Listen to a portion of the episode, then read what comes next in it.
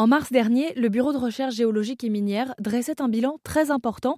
Les nappes phréatiques restent sous les normales, avec 75% d'entre elles qui ne sont pas suffisamment rechargées. Alors qu'est-ce que ça veut dire? Qu'est-ce que ça implique? Nathalie Davoine du Centre d'information sur l'eau nous explique. Eh bien, les nappes phréatiques, elles servent euh, à, dans un, dans un premier temps à approvisionner euh, en eau potable, bien entendu, pour nos besoins. Mais pas que pas que, puisque euh, l'eau, euh, on en consomme euh, beaucoup plus qu'on en boit. Ça veut dire quoi? Ça veut dire que l'eau, en fait, on en a besoin pour tout. Donc une sécheresse, ça va impacter forcément sur le fonctionnement d'un pays, en agriculture, pour les besoins des habitants.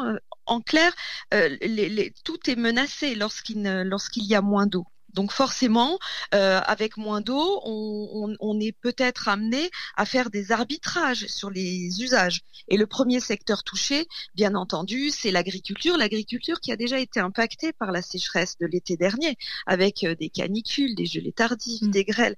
Bref, euh, tous ces phénomènes extrêmes, en fait, s'expliquent par le dérèglement climatique que nous connaissons actuellement et auquel on doit faire face. Et surtout, surtout, on doit prendre prendre conscience que là, euh, les voyants sont rouges et qu'on ne peut absolument pas euh, détourner le regard.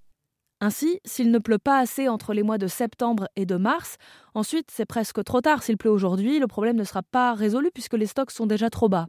Voilà pourquoi il y a déjà depuis quelques semaines, voire mois, des arrêtés préfectoraux sur l'utilisation de l'eau. Il s'agit de prévenir moins utiliser d'eau aujourd'hui, c'est en avoir plus pour les prochains mois, et comme le dit le Centre d'information sur l'eau, chaque goutte compte.